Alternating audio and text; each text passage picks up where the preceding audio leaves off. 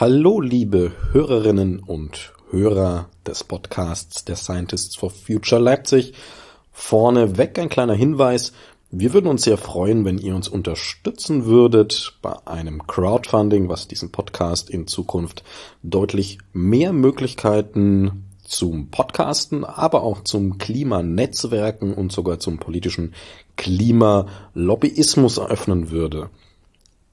Das Crowdfunding ist zu finden auf unserer Homepage der Scientists for Future Leipzig, ausgeschrieben s4f-leipzig.de und dann einfach unter dem Reiter Podcast.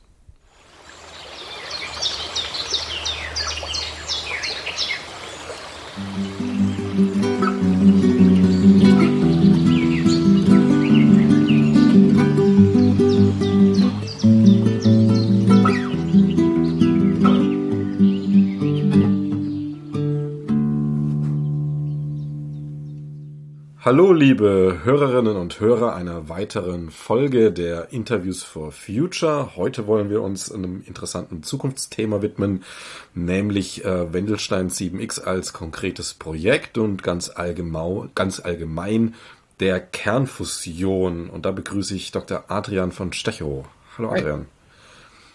Ja, ähm, ich denke mal, dass die meisten Hörerinnen und Hörer so ein bisschen einen Begriff eine Idee von einem Begriff haben und wissen, wissen, was das ist, aber manchmal ist, ist ja so ein Laienwissen auch ähm, fehlerhaft oder je nachdem. Ne? Deswegen würde ich dich jetzt erstmal, also erstmal stellst mal vor, wer du so bist, also was ist deine mhm. Rolle bei Wendelstein? Ähm, jo, also ich bin, wie gesagt, Adrian van Stechow. Ich bin hier am äh, Institut für Plasmaphysik, also im Max-Planck-Institut für Plasmaphysik äh, in Greifswald beschäftigt als wissenschaftlicher Mitarbeiter. Also quasi ganz schnöde und normal bin ich hier einfach Wissenschaftler.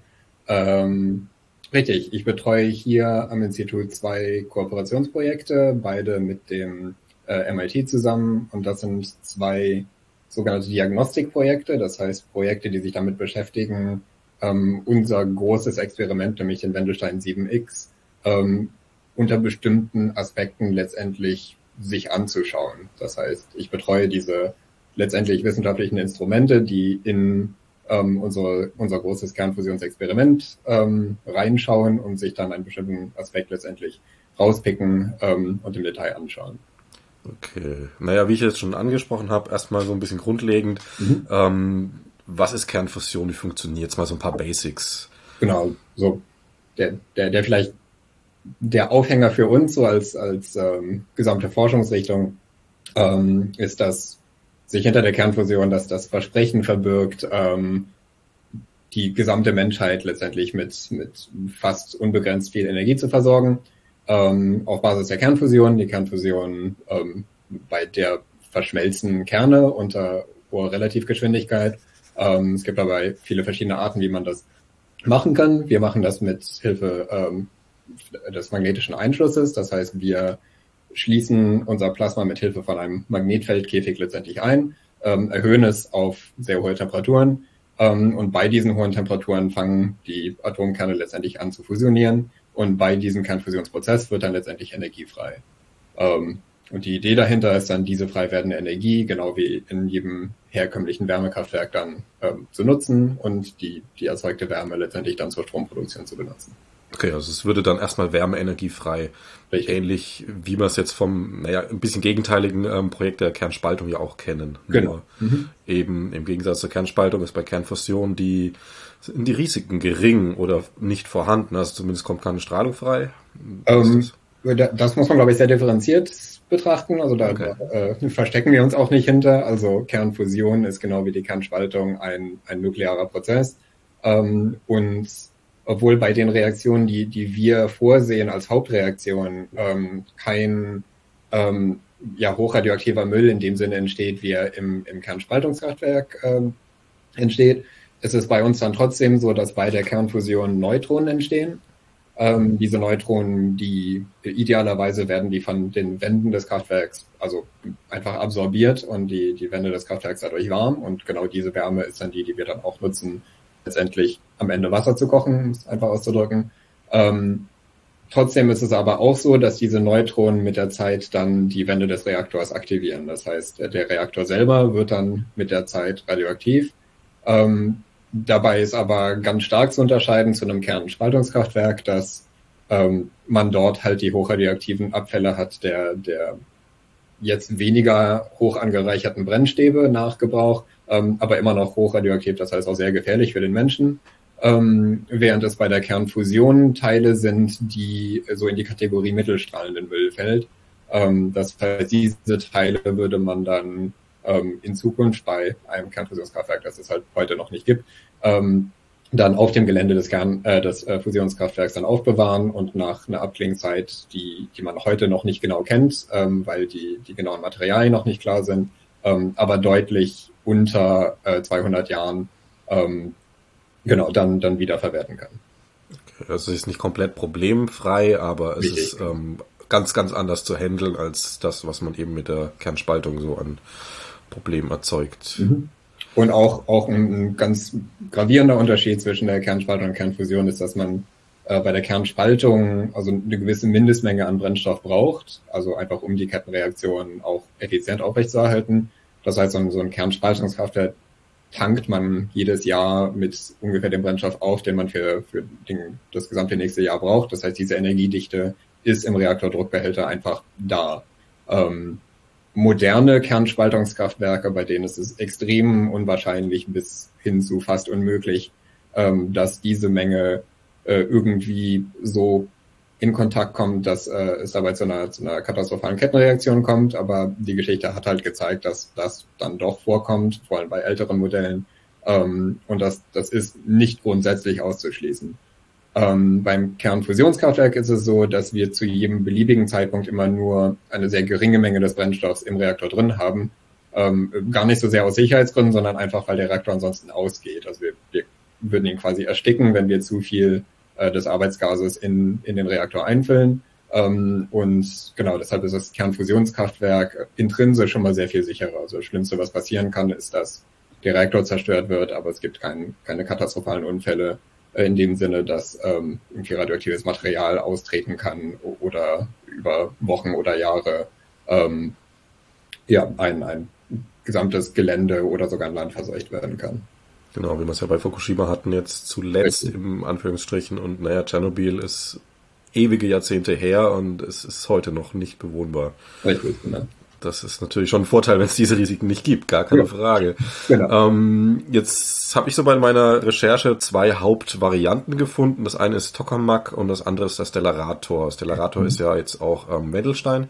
Kannst du mal kurz die Unterschiede, dass wir einfach so ein bisschen wissen, steht da was? Mhm. Ich würde vielleicht sogar noch einen Schritt zurückgehen. Also ähm, ich hatte ja eingangs erwähnt, was wir hier machen, ist äh, magnetische, also magnetischer Einschluss ähm, was bedeutet, dass wir ein Plasma, also Plasma sollte ich vielleicht auch noch erklären, ähm, also ein, ein, sehr heißes Gas, was ab einer bestimmten Temperatur dann ionisiert wird und dann nur noch äh, aus seinen, seinen Ionen und Elektronen besteht.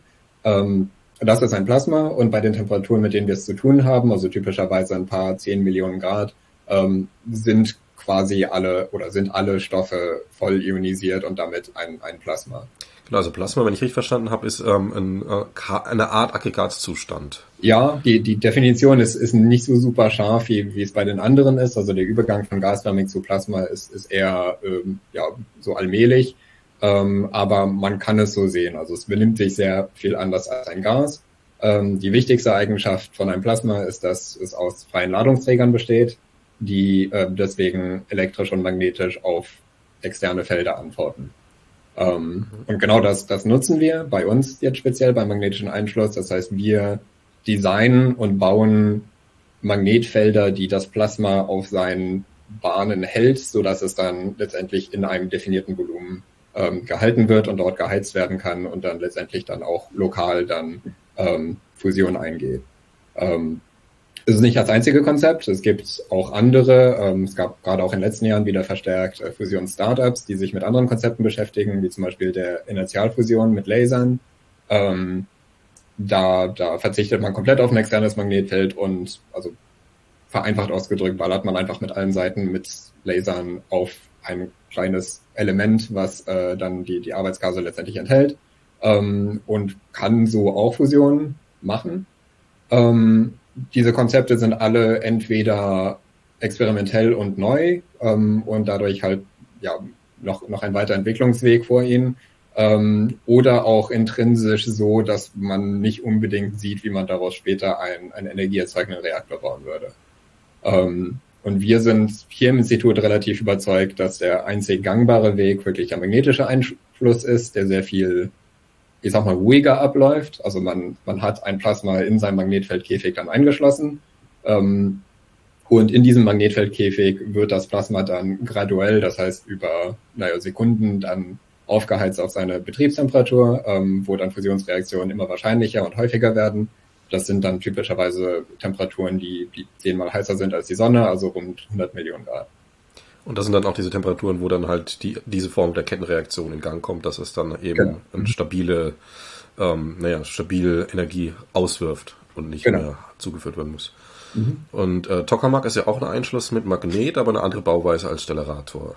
Richtig, also man unterscheidet da zwischen zweien. Der, der Tokamak ist, ist geometrisch sehr viel einfacher äh, zu verstehen und auch umzusetzen, ähm, ist aber vom Betrieb ein bisschen schwieriger, sage ich mal. Ähm, wir hier am, am Institut für Plasmaphysik, wir haben tatsächlich beide. Äh, wir haben nämlich zwei Standorte, einen Standort in Garching bei München und der andere Standort hier in Greifswald. Ähm, und an jedem Standort verfolgen wir letztendlich äh, das, das jeweils andere Konzept für sich äh, in Garching den Tokamak, in Greifswald den Stellarator. Ähm, der Tokamak ist, ist axialsymmetrisch, mehr oder weniger. Das heißt, man hat dann regelmäßig angeordnete Magnetfeldspulen, die ein Magnetfeldkäfig erzeugen, der so, so toroidal umläuft und äh, auch dann in jedem Schnitt letztendlich gleich aussieht.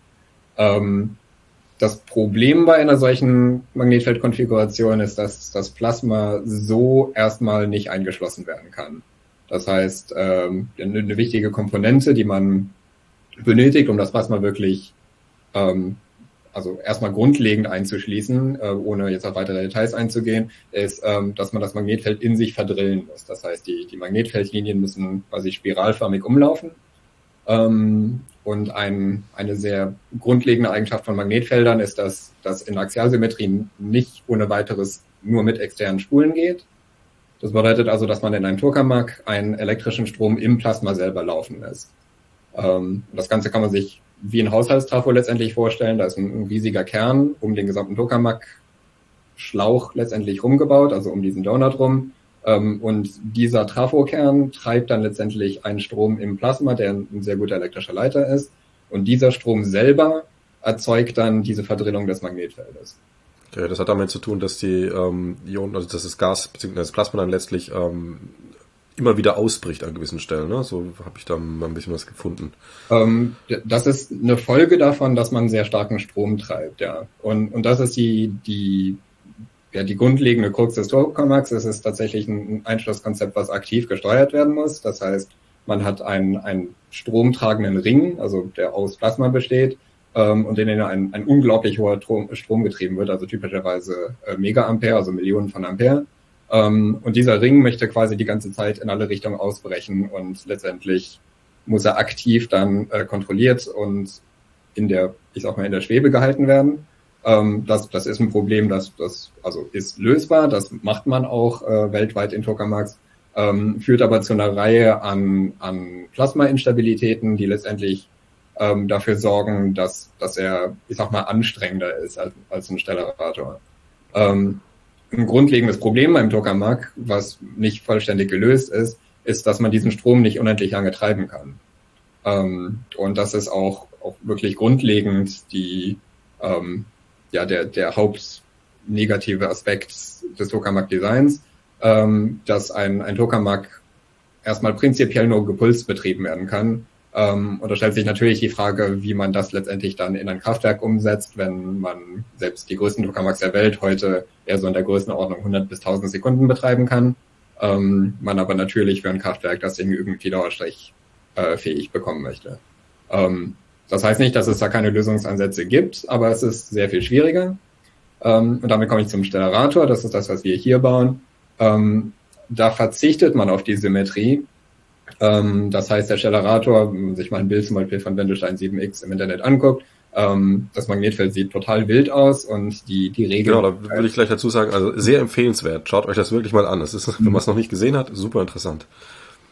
Ähm, genau, wir haben auch so ein, ein, ein relativ neues YouTube-Video, was einfach nur so ein, so ein Engineering-Design zeigt mit irgendwie einer Animation von einem Plasma, die jetzt nicht besonders äh, akkurat ist, aber sie, sie stellt dar, was gemeint ist.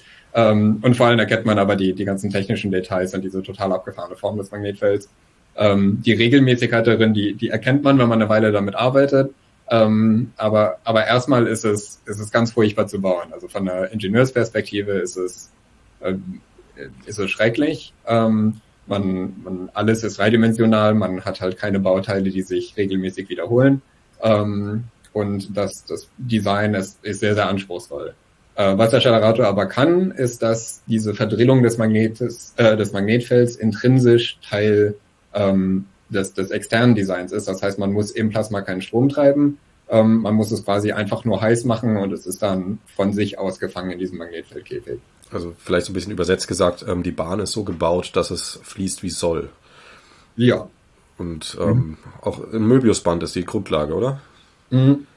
Das ist ein bisschen bei beiden, also bei, bei, bei sowohl beim Tokamak als auch beim, beim Stellarator hat man diese Verdrillung, die letztendlich dafür sorgt, dass, dass alle Magnetfeldlinien letztendlich irgendwann wieder an den gleichen Ort zurückkommen. Ähm, und es ist diese Eigenschaft, ähm, die letztendlich grundsätzlich dafür sorgt, dass ein Plasma überhaupt einschließbar ist. Ja, und beim, beim Stellarator verzichtet man letztendlich auf diesen, diesen zusätzlichen Strom, den man im Plasma selber treiben muss und ähm, hat damit eine, eine ganze Kategorie von, von Schwierigkeiten, was sowohl die aktive Kontrolle angeht, ähm, als auch grundsätzliche Plasma-Instabilitäten von vornherein ausgeschlossen. Ähm, und man hat es mit einem vielleicht sehr viel ruhigeren Tier zu tun, was, was äh, ja, einen Haufen andere Schwierigkeiten mit sich bringt ähm, und was sich dann am Ende wirklich durchsetzen will, das äh, wird man dann sehen, wenn man soweit ist, einen wirklich einen Reaktor bauen zu machen. Genau, das ist ja ein interessanter Punkt, weil ähm, bisher sind wir auf, ist es sehr technisch interessant, aber hat jetzt mit Klima, Zukunft des Planeten noch gar nichts zu tun. Jetzt kommen wir natürlich an den Punkt, wie du Anfang schon, schon gesagt hast, dass ähm, die Idee dahinter grundlegend ist, ähm, eine mehr oder weniger nicht versiegende Energiequelle für den Planeten, für die Menschheit zu haben und mhm. ähm, die letztlich ja mal so gesehen, also könnten wir jetzt äh, aus dem Ärmel geschüttelt ähm, weltweit Reaktoren aufbauen, die einfach auch kommerziell oder beziehungsweise ähm, für die Gesellschaft genutzt werden, dann hätten wir ein riesiges Problem los und das wäre natürlich toll. Ähm, jetzt erstmal so grundlegend, also ähm, wo, wo befindet sich das Ganze denn? Also ist, ist man, wie nah ist man denn einer, einer möglichen, ich nenne es jetzt mal Marktreife, auch wenn ich den Markt da gerne rausrechnen würde, was das mhm. Geldverdienen angeht? Ähm, also wo wir in der Gesamtfusionsforschung im Moment sind, ist das mit dem ähm, immer noch experimentellen Reaktor ITER in, in Südfrankreich im Moment das erste Projekt gebaut wird. Leider erst jetzt, nach, nach sehr vielen Jahren des Verhandelns. Ähm, genau, als internationales Projekt gebaut wird, ähm, der zum ersten Mal überhaupt an den Punkt kommen soll äh, oder kann, ähm, wo der Energieoutput größer ist als der, der Energieinput, den man braucht, um das Plasma aufzuheizen. Und zwar rund um Faktor 10. Ähm, das heißt, zum ersten Mal wird man ein, ein brennendes Fusionsplasma haben.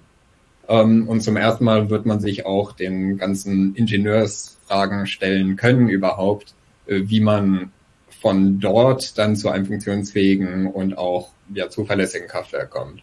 Ähm, das ist ein, ein, gewaltiger Schritt für uns und das ist auch einer, der mehrmals fast schiefgegangen wäre aus, aus naja, organisatorischen und politischen Gründen.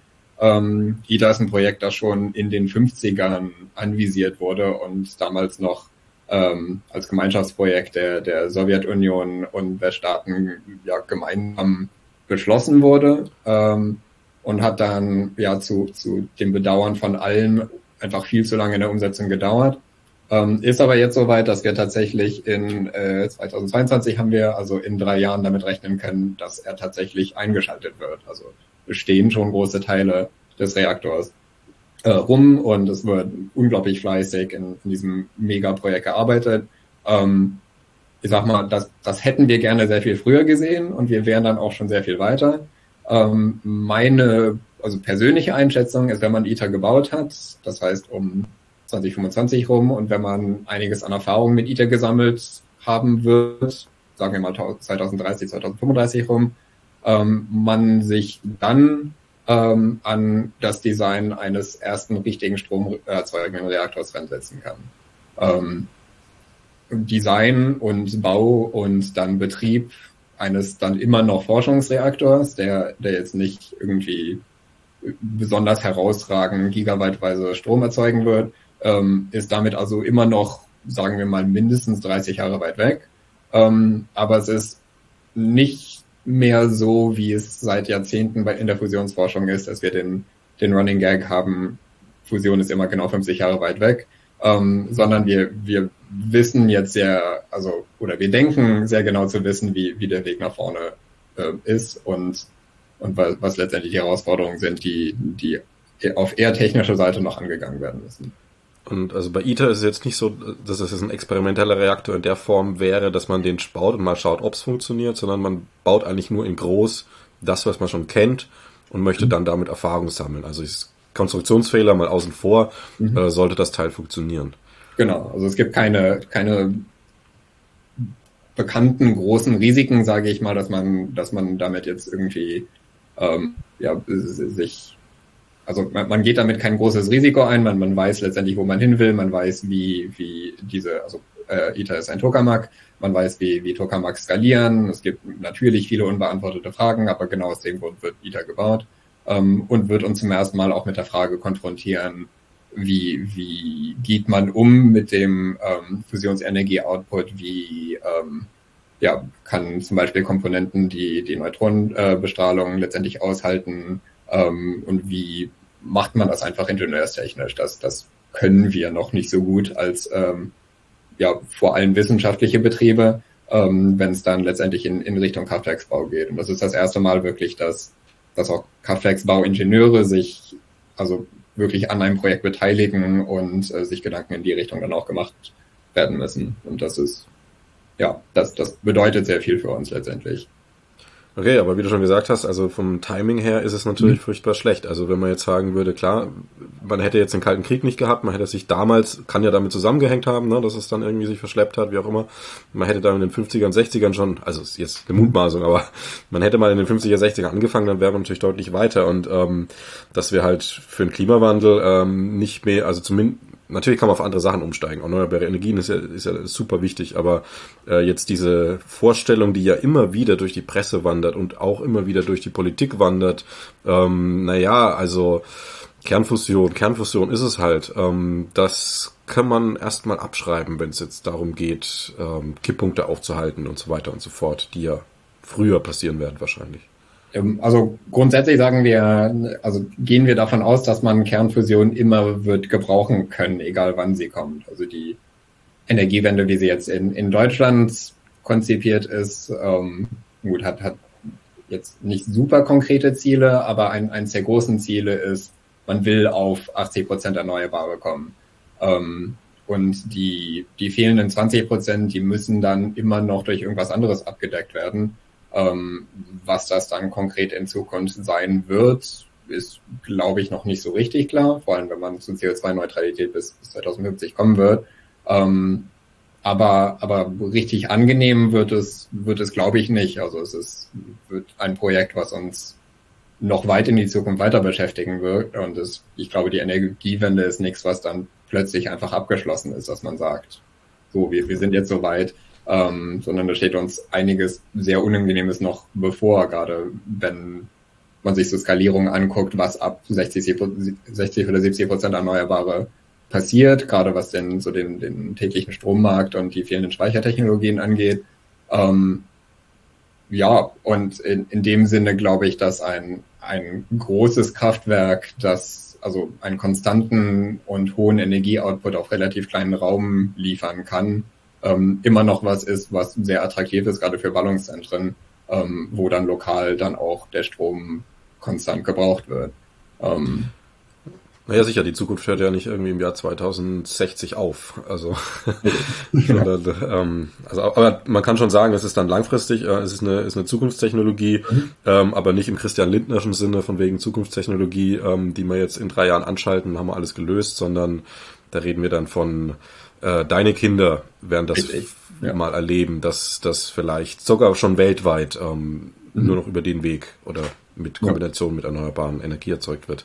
Genau. Ich würde es auch sehr, sehr unehrlich finden, wenn man behauptet, Fusions, also Strom aus Fusionsenergie wäre ein Projekt, was irgendwie in den nächsten zehn Jahren realistisch realisierbar ist. Also da, da sind wir tatsächlich einfach noch nicht. Ähm, und das sollte man auch eher nicht so sagen, weil ähm, wir, also gerade in der Fusionscommunity über die letzten Jahrzehnte sehr gebeutelt davon sind, dass äh, wir mit, mit schlechten Voraussagen, dass es äh, also von, von äh, sehr optimistischen Wissenschaftlern oft propagiert, das ist ein, um die Ecke, wir sind quasi fast da, da also da, da haben wir dazugelernt und äh, wir wissen, was uns noch bevorsteht und das ist ja nichts, was sich von heute auf morgen lösen lässt. Ähm, allein schon aufgrund der, der typischen Projektkomplexität, wenn man ein neues Kraftwerk beginnt. Ähm, und vor allem aufgrund der, der Finanzierungslage auch. Also wir haben ITER letztendlich als ein Riesenprojekt, was jetzt gerade umgesetzt wird. Ähm, so Größenordnung 20 Milliarden im, im komplett, in der kompletten Umsetzung. Das wäre bestimmt sehr viel günstiger gewesen, hätte man das nicht als, als internationales Megaprojekt aufgesetzt. Ähm, aber das so viel hat nun mal leider gekostet. Ähm, genau, und, und das war es eigentlich. Also es gibt dann noch ein paar, also andere sehr vielversprechende Projekte, die aber dann trotzdem auf sehr viel kleinerer Skala sind. Ähm, und, und mehr haben wir gerade halt nicht. Das ist gerade unsere eine große Hoffnung. Ähm, hätte es da früher schon eine sehr viel breitere Finanzierung gegeben, wie es zum Beispiel kurz nach der Ölkrise in den, in den späten 60er, Anfang 70er Jahre war, ähm, würden wir jetzt wahrscheinlich anders dastehen und hätten mehrere Prototypen gleichzeitig äh, und Konzepte, die wir in, äh, also parallel testen würden. Ähm, aber das haben wir halt nicht. Und das bedeutet, wir warten auf ITER und wenn wir Ergebnisse von ITER haben, dann, dann gucken wir weiter. Und ja, ich auch gelesen, 300 Millionen im Jahr und wenn man drunter kommt, dann geht es keinen Schritt mehr weiter, irgendwie so bei ITER auch. Also das mhm. ist schon ein mächtiges Projekt.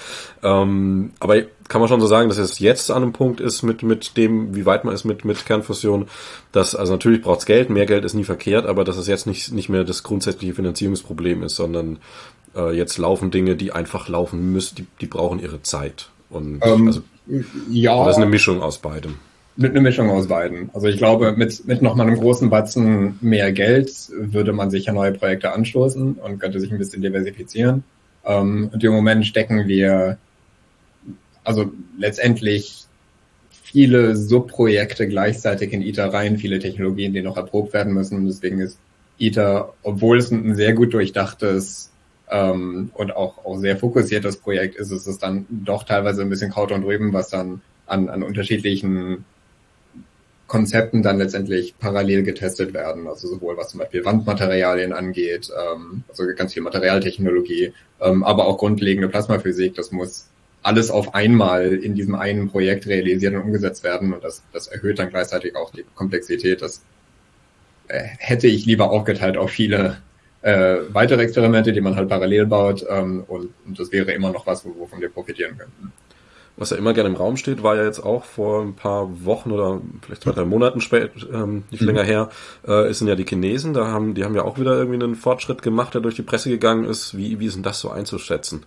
Ähm, das, also äh, alle Fusionsprojekte sind ähm, sehr darauf erpicht, eine äh, möglichst gut klingende Pressemitteilung zu schreiben. Also das, das machen wir nicht anders.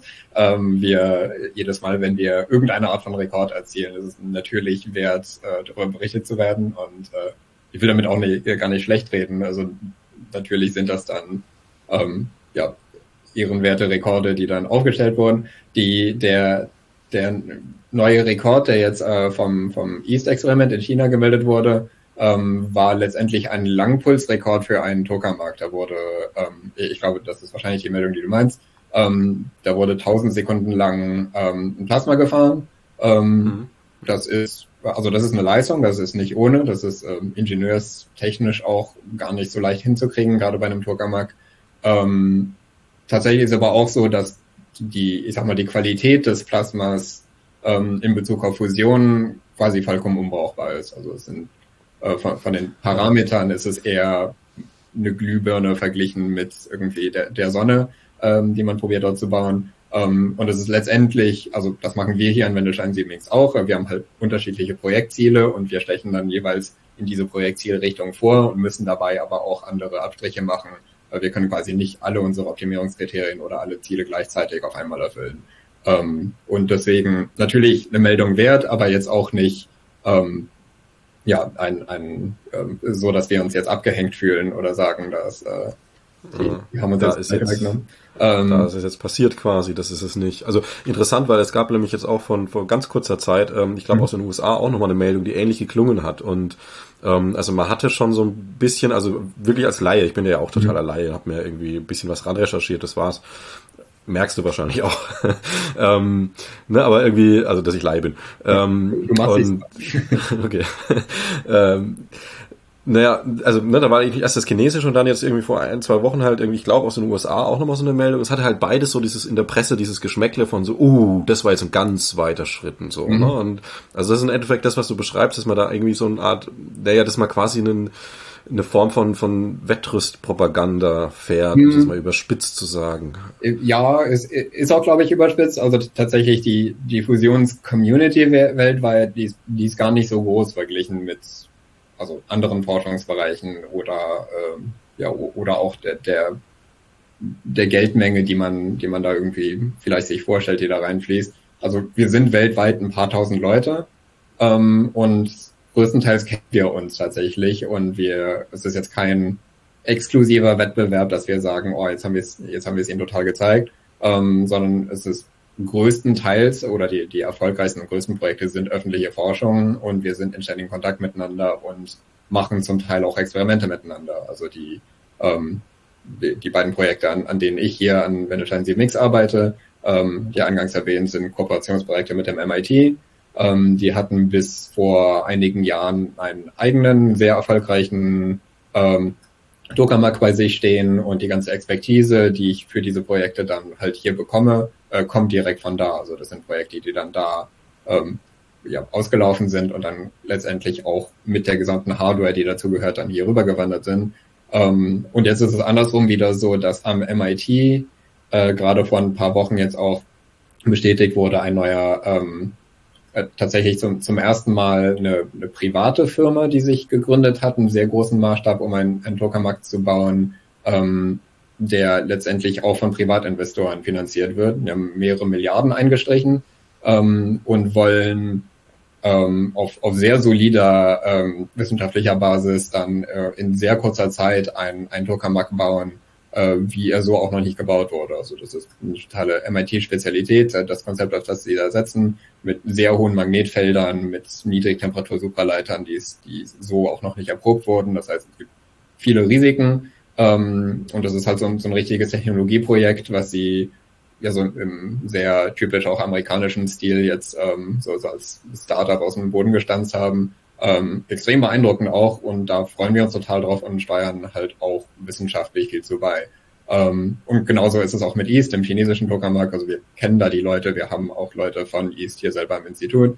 Ähm, und das ist ein Projekt, an dem also magnetische magnetischer Einschluss als Fusionskonzept ist jetzt nichts, wo einer dann gewinnt am Ende und äh, irgendwie jetzt mit dem mit dem Geld davon rennt und dann reich wird. Also da, da gehen wir alle nicht von aus, dass wir irgendwie äh, den großen Profit machen. Ähm, genau, und in dem Sinne ist es in, in unserem jeweils eigenen Interesse unsere jeweiligen Maschinen dann gut dastehen zu lassen. Ähm, aber es ist, geht jetzt nicht unbedingt darum zu zeigen, dass wir, dass wir besser als die anderen sind.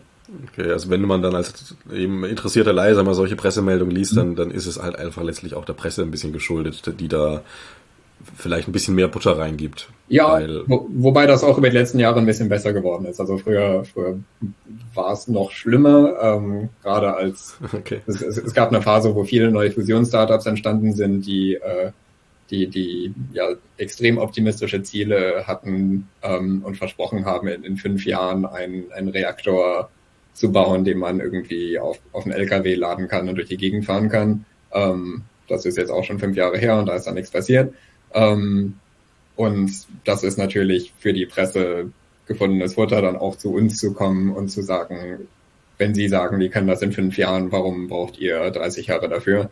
Ähm, und das ist ein bisschen anstrengend mit umzugehen, aber es ist letztendlich auch was, was wir jetzt auch gelernt haben, ähm, also gut einfach darauf zu antworten und wissenschaftlich fundiert dann auch als Teil unseres Bildungsauftrags letztendlich als ähm, öffentlich finanzierte Forschung zu erklären, wo dann die Risiken und Schwierigkeiten sind bei, bei diesen neuen Konzepten, die zum Teil völlig unerprobt sind.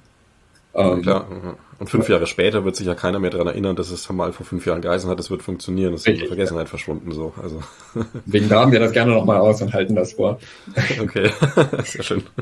Ähm, genau, die eine sehr schöne Meldung, die jetzt auch gerade letzte oder vorletzte Woche kam, ähm, war von JET, den Joint European Tours, der ähm, ja tragischerweise jetzt in seiner, ich glaube, fast oder ganz letzten Experimentkampagne ist, weil er nämlich in Großbritannien steht und ein gemeinsames EU-Projekt war ähm, und jetzt in einer etwas seltsamen verwaltungstechnischen Lage steht.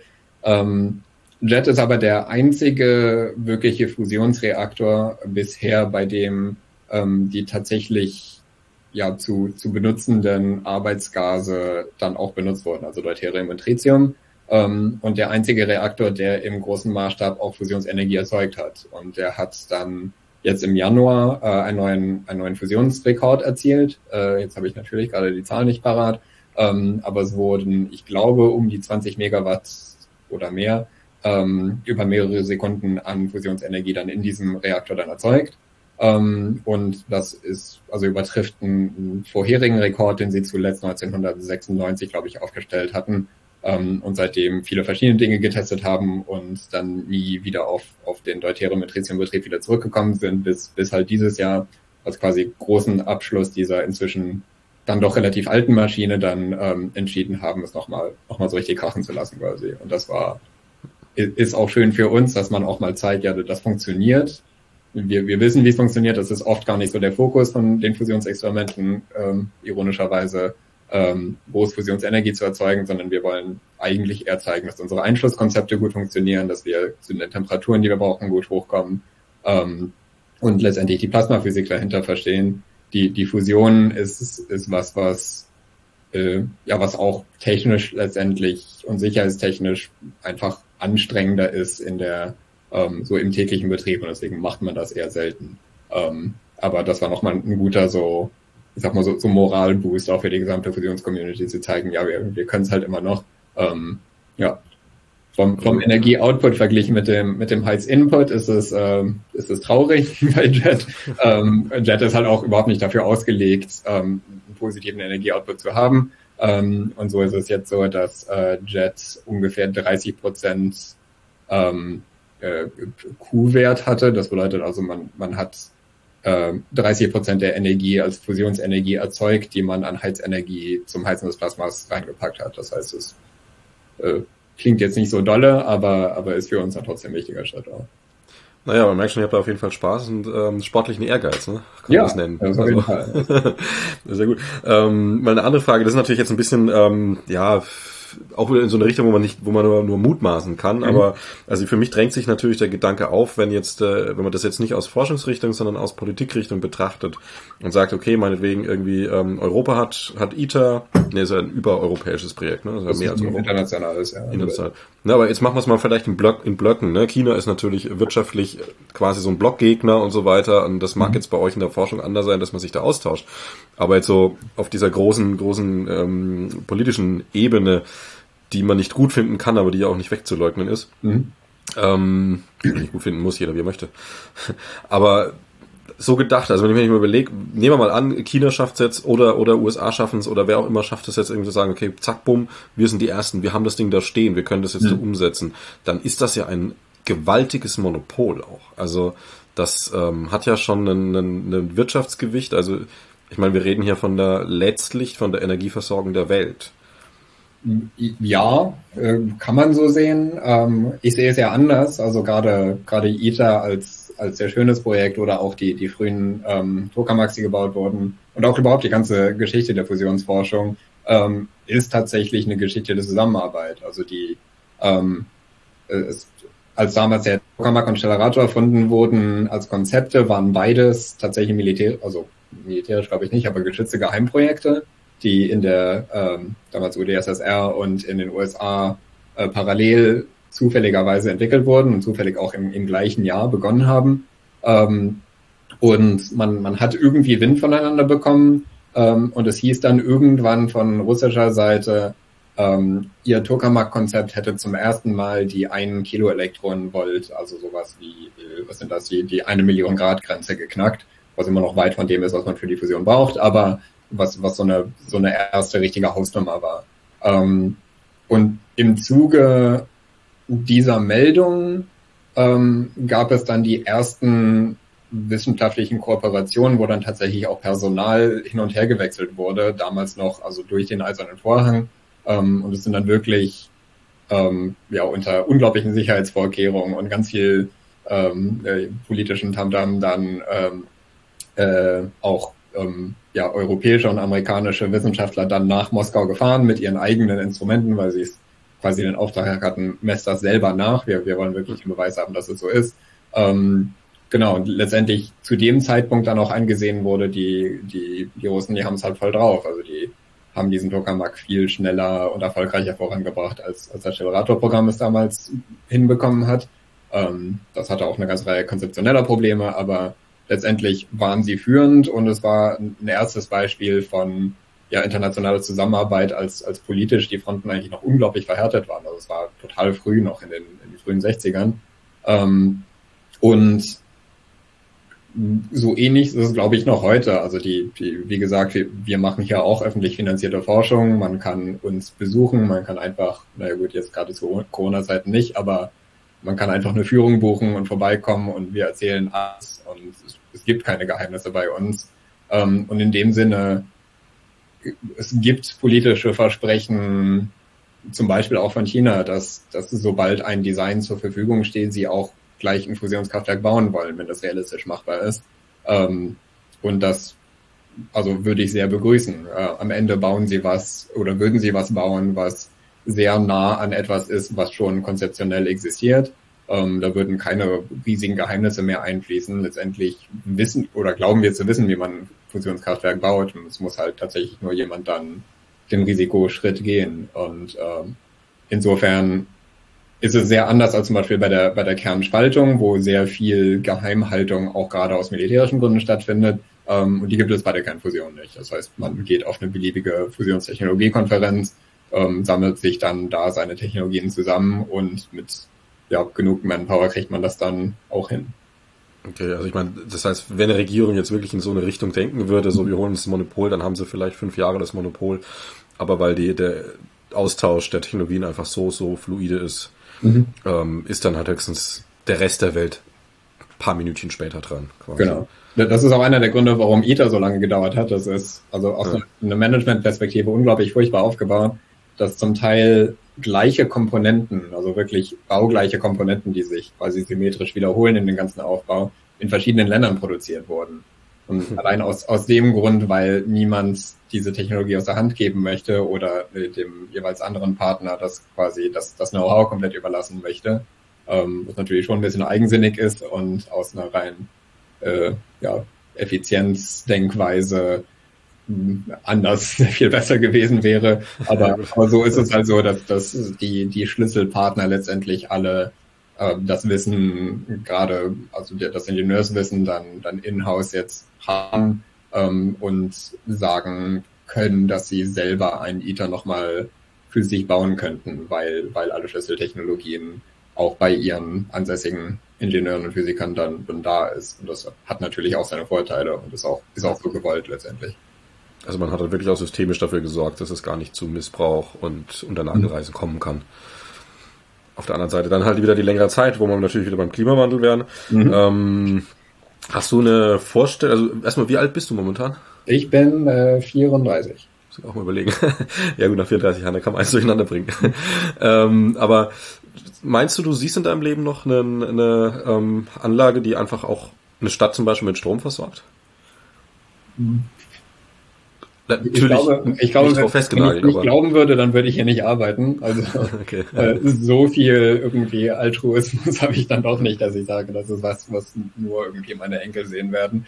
Ähm, also ja, ich, ich denke schon, dass das vielleicht jetzt nicht das perfekte ähm, 10 Gigawatt liefernde, liefernde Dauerstrich Megakraftwerk, aber schon eins, was ähm, also im Sinne so der, der ersten Kernspaltungskraftwerke ähm, also sehr vielversprechend ist und ähm, ja mehr mehr schlecht als recht dann schon Strom liefert. Ähm, da, das kann ich mir sehr gut vorstellen, auch in meiner Lebenszeit. Wie ist das eigentlich bei euch überhaupt so ähm, unter Forschern? Weil ihr arbeitet da an was, was halt, ähm, ne, also langfristig, ein langfristiges Ziel, da geht es nicht um nächste Woche fertig. Mhm. Ähm, es ist was, was, wo es einfach um Energie geht, also Energie, ne, wie wir unsere, unsere Energiehunger stillen. Also das mhm. ist natürlich von der von der assoziativen Brücke super eng am Klimawandel dran. Der ist mhm. auch, ne, da reden wir ja auch jetzt von irgendwie in 20 Jahren die Kipppunkte zum Beispiel und so weiter, haben ja auch diese weiten Schritte. Mhm. Und also zumindest aus ein Menschensicht raus, weiten Schritte. Fürs Klima geht's natürlich super schnell. Mhm. Und natürlich das Energiethema, ne? also ist natürlich ganz klar auch wichtig. Also wie, wie ist denn das Klimathema bei euch so? Ist, ist das ein großes Thema bei euch oder, oder wie? Ähm, ja, ich, ich glaube nicht anders als jetzt bei, bei anderen Wissenschaftlern, also äh, vielleicht mit Ausnahme der, die wirklich direkt an, an der Thematik dran sind. Ähm, vielleicht ist so gut zu erwähnen, dass jetzt im Alltag denke ich nicht unbedingt, also in meinem, in meinem Arbeitsalltag über Fusion als Energieerzeuger, sondern ich bin schon, ich habe ein sehr in dem Sinne eingeschränktes Fachgebiet. Ich gucke mir Plasmaturbulenz an. Äh, das hat im weitesten Sinne führt das irgendwann äh, zu, zu Optimierung von Kernfusionskraftwerken und ist ein wichtiges Thema auf dem Weg dorthin. Aber meine, also meine Welt ist Plasmaphysik letztendlich und, und gar nicht, also erstmal gar nicht so sehr Kernfusion und dann auch nicht Energieerzeugung aus Kernfusion. Ähm, das heißt, das, das kommt halt gerade in solchen Gesprächen wie jetzt mit dir kommt das mal vor und auch in so einem Öffentlichkeitsanspruch, also wir machen hier viel Führung und so, ähm, da kommt das dann für mich selber dann auch immer wieder hoch und da wird mir auch, äh, das hilft mir auch moralisch letztendlich zu sagen, so ja doch, äh, das, das lohnt sich ja die ganze Arbeit, die ich reinstecke. Ähm, so in, in der Belegschaft, so die Leute, mit denen ich mich unterhalte, die ja, die, die sind auch zum größten Teil aus Überzeugung dabei. Also ich glaube, das, das geht auch in so einem Betrieb nicht anders. Also die, die meisten Wissenschaftler arbeiten viel zu viel hier und ähm, bekommen dafür viel zu wenig Geld. Und es ist halt öffentlicher Dienst und irgendwo hier im Norden von Deutschland in einer, äh, wie ich finde, sehr schönen, aber dann nicht so super äh, spannenden Stadt unbedingt ähm, da, da muss man schon hinterstehen. Und ähm, mhm. das, das tun wir dann auch und sehen das auch gerade im Hinblick dann, dann auf Klimawandel. Ähm, und wir haben zum Beispiel auch in der Belegschaft, äh, haben wir jetzt ein, einen grünen Landtagsabgeordneten auch. Das heißt, das ist, schließt sich auch nicht aus, dass man, dass man grün ist und also oder bei den Grünen ist und äh, auch Kernfusion gut findet, obwohl es eine, am Ende eine Nukleartechnologie ist.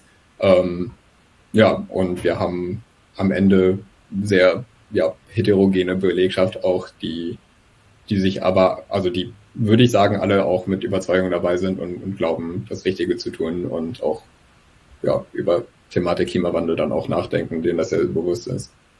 Also der eine oder andere von euch wird physisch oder meinetwegen auf Twitter dann auch mal beim Klimastreik vorbeischauen. Ja, genau. So. Da habe ich naja. schon, schon viele von uns gesehen. Das ist gut. Ja, je mehr, desto besser, gerade jetzt. Weil nach zwei Jahren Corona ist das, glaube ich, ein wichtiges Statement. Mhm. Ähm, ja, von mir aus wäre es jetzt so mit Fragen, falls du noch irgendwas abschließend hast, was dir noch wichtig wäre, was jetzt gefehlt hätte oder noch irgendeine Brücke schlagen willst oder willst Onkel, Tante grüßen, wie auch immer. Äh, ähm, kann ich jetzt nachdenken. Ähm, äh, nö, nicht, nicht besonders. Also mir hat auf jeden Fall Spaß gemacht, das Gespräch. Und ähm, ich hatte es ja schon erwähnt, also wir zu, zu besseren Zeiten bieten wir auch äh, immer Besucherführung an. Ähm, und, und haben auch immer gerne Besuchergruppen da und äh, ja, zu, zu Nicht-Corona-Zeiten auch öfter Schul, äh, Schulausflüge und so weiter. Und ähm, ich mache das persönlich auch total gerne und, und sehe das auch als unsere Pflicht, da, da Brücken zu schlagen und ähm, die Öffentlichkeit zu involvieren und auch auf kritische Fragen dann auch zu antworten.